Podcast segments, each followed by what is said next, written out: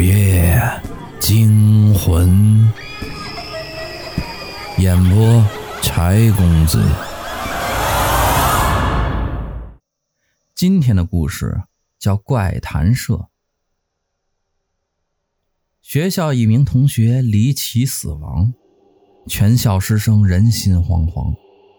那个同学的死因一直没有调查出来，知道内情的人都说他死得很诡异。血都流干了，不像是人为，像是被鬼杀的。没有人不怕鬼，所以最近天一黑，大家就躲在寝室里，几乎不出门。然而这天，有四名同学没有待在寝室里，而是齐聚在了教学楼一间阴森的废弃教室里。一个看起来很稳重的男生说话了：“前几天发生的死亡事件，相信大家都很清楚。学校里有鬼魂之说，已经被大家所认可，这是一件非常可怕的事儿。而我们怪谈社刚成立起来，我们在这个时候更应该挺身而出，为大家做些什么，这样才能弘扬我们怪谈社，让大家关注我们。”他这番话说得很慷慨，大家的情绪也被调动了起来，纷纷表示赞同他的话。男生点了点头，接着说：“我们遇到的是鬼害人的事件，那么鬼为什么会害人？鬼都害什么人呢？我觉得只要弄清楚这些，我们再加以提防，就可以帮助大家免受鬼魂的侵害了。那么。”大家说说吧，究竟什么样的人才会遭到鬼魂的残害？他的话说完，大家都沉默了起来。过了一会儿，坐在男生身边的女生说：“需要我先说吧。”男生点了点头，对另外两人说：“那咱们先听听冯娜的意见。”冯娜对大家一笑。然后缓缓讲述起来。相信大家都从恐怖电影中看过，鬼最常害的人就是做了错事的人。做了错事必定会受到惩罚，即使没有人发现，但还有鬼呢。你的行为是逃不过鬼的眼睛的。但我现在要说的，不是大家都知道的这类人。经过我的研究发现。我认为经常撒谎的人很容易被鬼残害。我讲讲一个闺蜜的经历，你们就知道这是为什么了。我闺蜜是另一所大学的，人长得很漂亮，有一个帅气的男友。不过身边的人都对她说，她男友很花心，背着她跟别的女生来往。虽然她也隐约觉得男友有些不对劲儿。但沉浸在温柔乡中的闺蜜还是不愿意相信这些话。这天晚上，闺蜜打电话给男友，她男友说在离学校很远的一家餐厅打工，不能回去陪她。她不信，因为几分钟前她室友刚给她发来了个小视频，视频中她男友和一个女生手拉手上了一辆出租车。闺蜜逼着男友说出她打工的那家餐馆的名字，然后立刻赶了过去。可让她没想到的是，她竟然真的在餐馆里看到了自己的男友。看着男友辛苦忙碌的身影，她心中有些愧疚。她打电话给室友，把经过讲了出来，抱怨室友无中生有。室友听完了很惊讶，表示自己绝对没有骗她。因为那个小视频就是最好的证据。闺蜜还是觉得应该相信男友，就一个人回了学校。她刚到校门口，就发现一个熟悉的身影走进了学校，那正是她的男友。可是这不应该呀！刚刚她从男友打工的地方离开时，男友又回去忙碌起来，根本就没有离开，而且。她还是坐出租车回来的，男友不可能先她一步回到学校。就在闺蜜感到疑惑的时候，一个女生出现在她眼前，也走进了学校。那个女生正是小视频中的女生。闺蜜更加疑惑了，悄悄地跟在了后面。那个女生来到篮球场，在一个角落停了下来，而那里正站着闺蜜的男友。看着女生和男友暧昧地拥抱在一起，躲在暗处的闺蜜怎么也不敢相信这是真的。正当闺蜜想要上前质问男友时，她突然发现，男友身后的黑暗角落里竟然慢慢地站起了一个黑影。闺蜜停下了脚步，因为她确定之前那里是没有人的。接着，她就看到那个黑影慢慢的走到男友身边，脸紧紧的贴在了男友的肩膀上。而男友和那个女生似乎根本没有察觉到那个黑影的存在，依然抱在一起说着情话。没过一会儿，那个黑影就凭空消失不见了。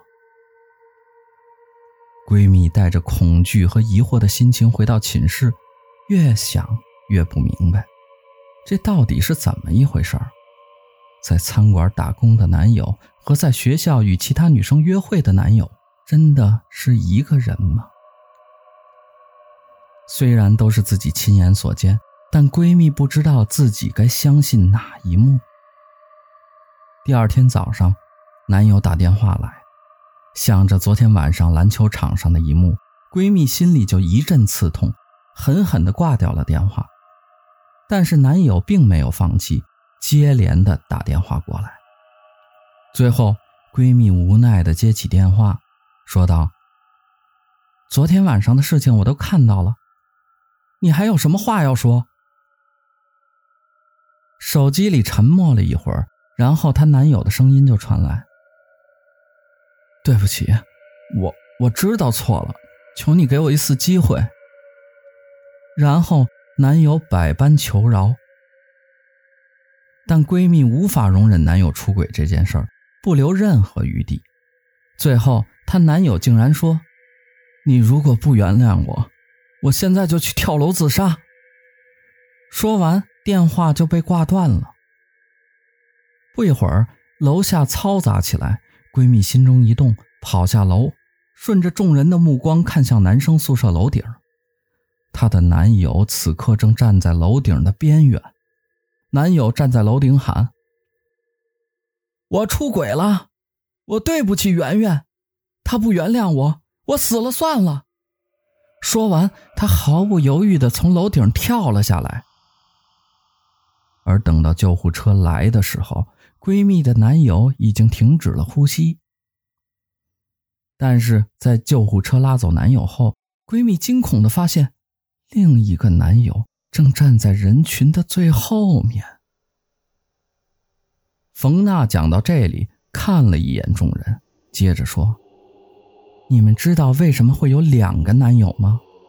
因为当真男友说谎话的时候，恰巧被鬼听到了，那个鬼就照着他的谎话去做，并且最后自杀了。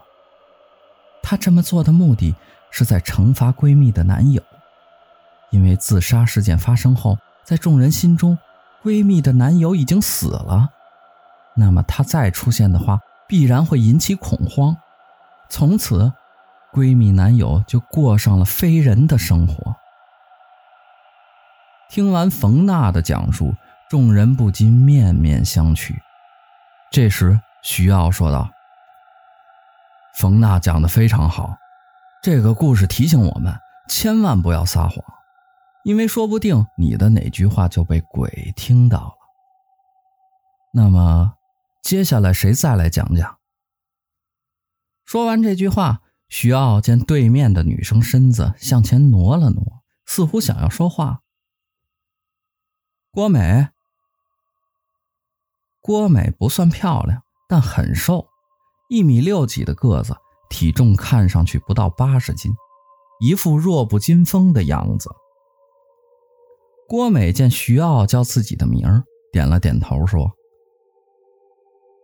大家也都看到了，我现在很瘦，在去年的这个时候，我还是一个一百三十斤的胖子。你们知道我是怎么瘦下来的吗？知道我为什么会突然这么拼命减肥吗？接下来我就说说，这也和咱们今天讨论的话题有关。从小到大，我都很能吃，而且很挑食。到了大学，我遇到了一个比我还能吃的室友。除去闲暇时的零食不说，他每顿饭都必须有肉吃，不然就干脆不吃了。可能这就是气味相投吧，我们两个成了闺蜜。我们每天除了一起上下课，在一起就是研究每顿饭吃什么。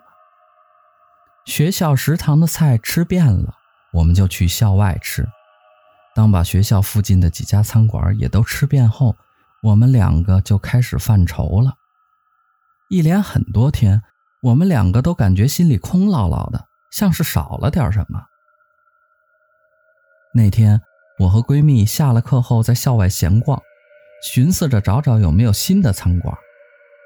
别说，还真让我们看到了一家。那家餐馆的名字很特别，叫“有肉吃”。店铺很小，点着昏黄的灯，看上去很古朴，一看就有些年头。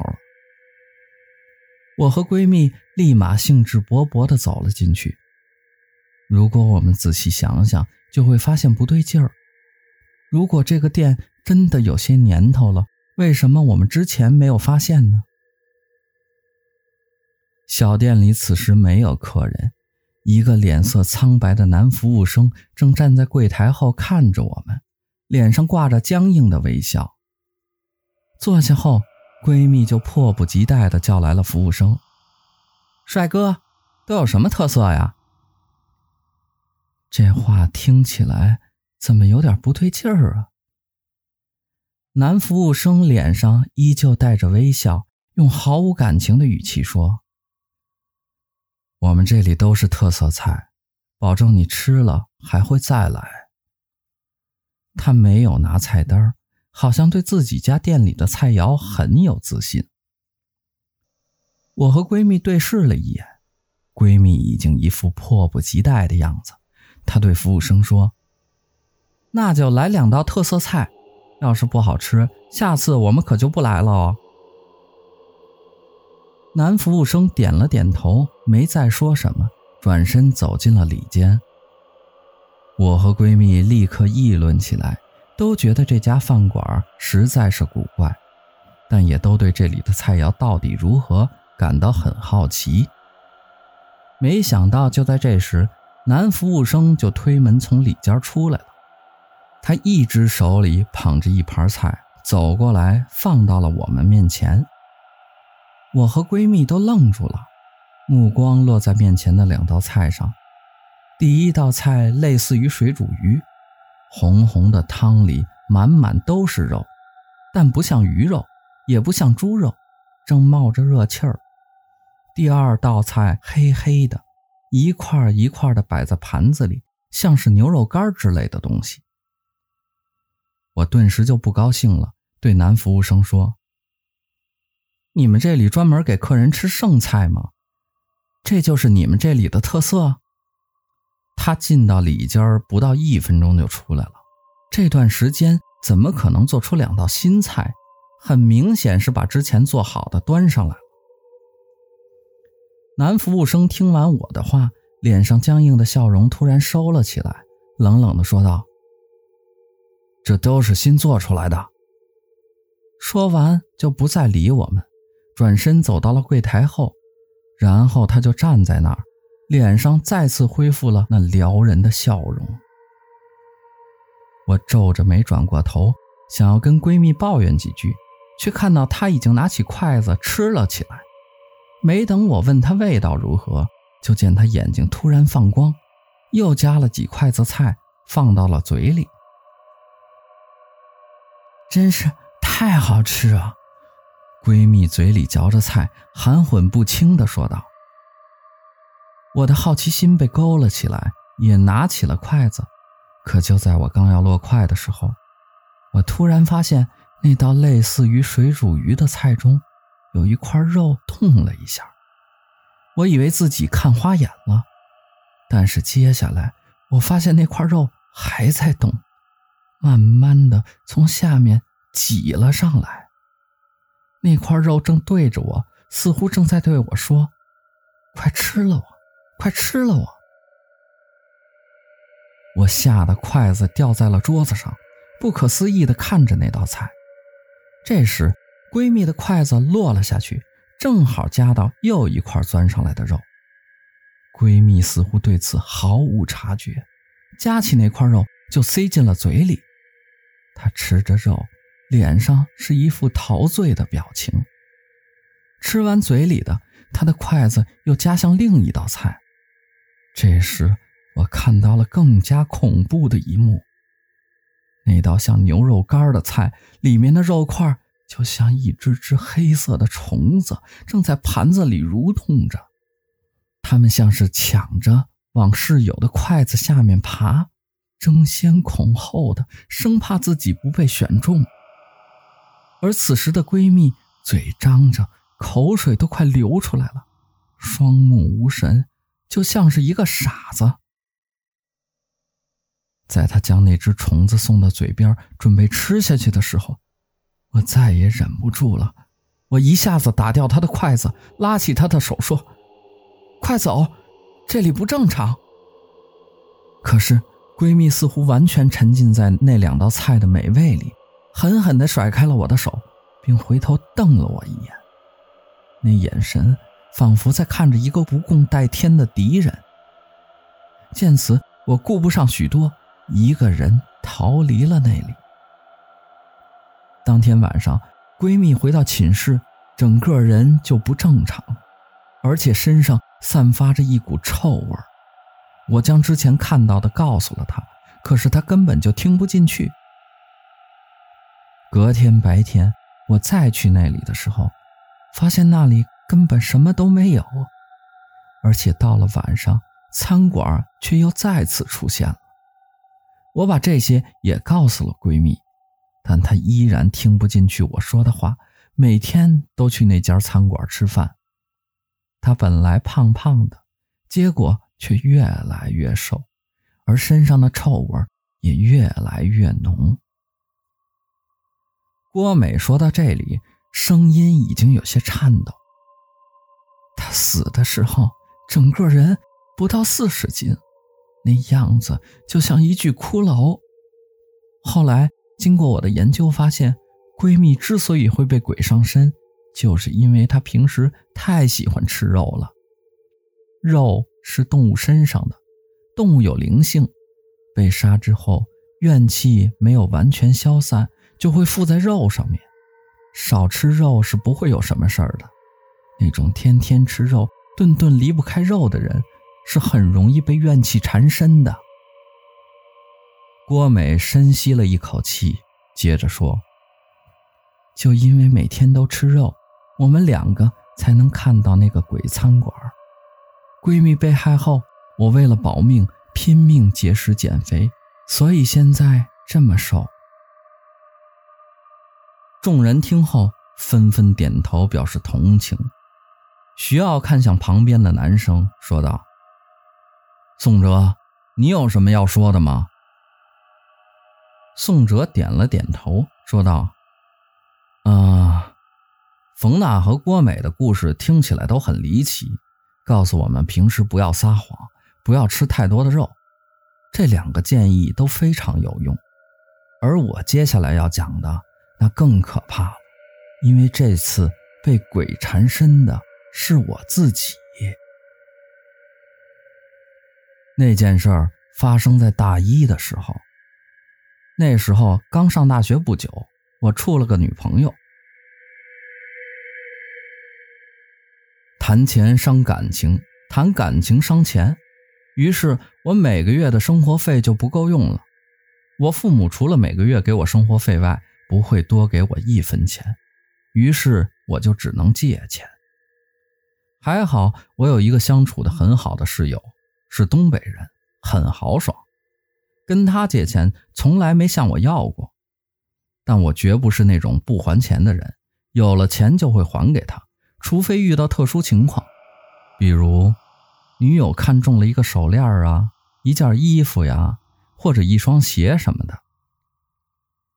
那天，女友看中了一条裤子，正赶上月底，我手里的钱早就没了，但我不能表现出买不起的样子，就对女友说：“出门忘了带钱，明天再来买。”回到寝室，我嬉皮笑脸地对室友说：“哥们儿，再借几百块，有钱了立刻还。”室友一愣，说：“前几天不是刚借给你吗？我手里就两百块钱了，还要用十多天呢。”我装委屈：“先借给我呗，明后天，呃，保证还。”架不住我的死缠烂打。室友还是将仅剩的两百块钱借给了我，他一遍又一遍地对我说：“之前的钱不着急，但这两百块钱三天内必须还给他，不然他就得饿肚子了。”我满口答应。接下来的几天，我一直和女友在外面潇洒，把室友的话早就抛到了九霄云外。这是我常干的事儿，室友豪爽，不会在意的。那天晚上，我和女友逛完街回学校，突然我的肩膀被人拍了一下。还钱！一个冰冷的、陌生的声音传进了我的耳朵里。我停下脚步，扭过头，见肩膀上搭着一只苍白的手。我皱着眉头打掉那只手，转过头想要质问来人，因为除了我室友外，我没跟别人借过钱。可是，我身后没有人，我身后整条街也没有人。冰冷的月光洒在地面上，我感觉周围的气温瞬间降了十几度。女友问我怎么了，我咽了口吐沫，告诉他没事儿。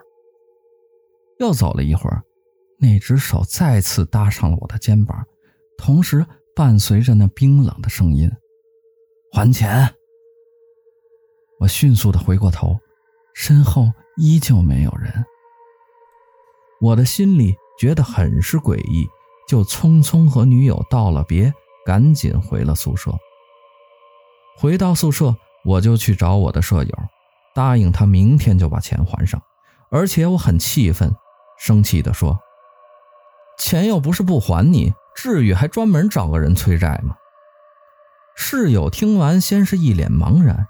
然后也生气地说道：“我都没钱吃饭了，你借我钱不还还有理了？再说我也没找人催你还钱呀，怕是连鬼都看不过去了，催着你还钱吧？”听他说到这里，我心里突然觉得有点恐怖，怕不是那个让我还钱的人真的是鬼吧？算了，我还是赶紧凑钱把他的钱还了吧。第二天，我厚着脸皮和女朋友说了这件事儿，女朋友十分生气的骂了我一顿，给了我两百块钱，让我还了室友。后来，我也慢慢的把这件事儿给忘了。宋哲说到这里，看到徐傲脸上抽搐了一下，问道：“徐傲，你是想说什么吗？”徐傲听到这里。脸上露出一副高深莫测的表情，说道：“其实我没有话要讲，因为我是来听你们讲的。”其余三个人都愣住了，没明白徐傲的意思。徐傲突然收起笑容，冷冷地说：“几天前那个人的血很香，所以我把他的血都喝了。今天在路上。”我碰到这个男生，本想喝他的血，但是他的血型不是我喜欢的类型，所以我就附到他的身上，来到这里，看看有没有我喜欢的血型。徐傲的声音已经变了，变得有些嘶哑，听上去阴森可怖。然后他慢慢的站起来，居高临下的看着其余三人。脸上挂着诡异的笑容，冯娜脸都白了。你，你说你是鬼？你附身到了徐傲的身上了。”郭美说道：“啊，太可怕了！”宋哲也不由自主地站了起来，想说什么，但又没说出口，随即又坐下了。过了一会儿，他才大声喊道：“不对，你是骗人的！”冯娜、郭美愣了，就连徐敖也皱了皱眉。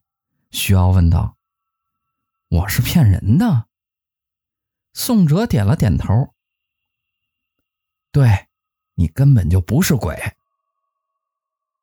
徐傲愣了一下，然后笑了：“ 开个玩笑，我就是想让大家轻松一下，没想到这么快就被你们发现了。看来我的演技还是不够啊。”说完，他重新坐了下来。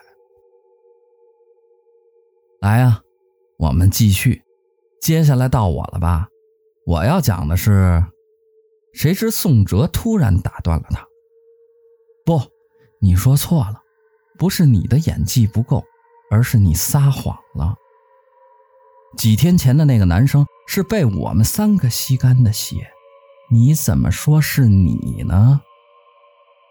冯娜、郭美这才恍然大悟地说：“对呀，对呀，他是被我们吸干血的。”这下轮到徐傲傻眼了：“你们，你们这是什么意思？”